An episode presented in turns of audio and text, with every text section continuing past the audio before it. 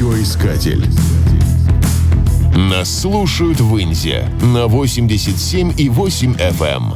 На западе Ульяновской области находится небольшой городок Инза. Он появился на свет в 1897 году благодаря строительству железной дороги из Москвы в Симбирск, нынешний Ульяновск.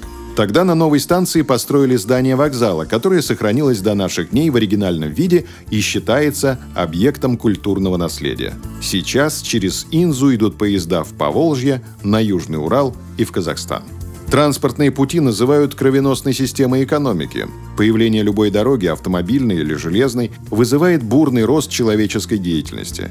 Вокруг новой станции, словно грибы после дождя, стали расти жилые дома и предприятия. Появился телеграф, паровая электростанция, лесопильный заводик. Пристанционное поселение поначалу называли Китовским поселком.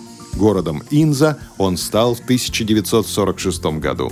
На городских гербах в символической форме содержится информация о важнейших исторических вехах или объектах того или иного города.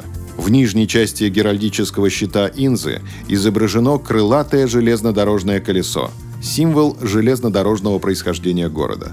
Это вопросов не вызывает. Но почему в верхней части щита изображена ягода малина? Дело в том, что название поселения произошло от мордовского слова «инзень» – «малина». Название появилось не на пустом месте. С давних времен окрестности Инзы называли «малиновым краем». В 2011 году в конкурсе на лучший бренд муниципального образования победил образ «малинки-человечка», который несет в себе положительный заряд оптимизма, здоровья, тепла и солнца, выполненный в малиновой цветовой гамме. В Инзе даже имеется уникальный музей малины – его экспозиция располагается в техникуме отраслевых технологий, экономики и права. Коллекцию собирали всем миром. Она получилась не только красивой, но и вкусной. Помимо вышивки и вещей с изображением ягоды, здесь представлены малиновый чай, конфеты, газировка и даже торт.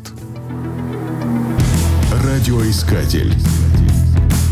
Нас слушает Россия.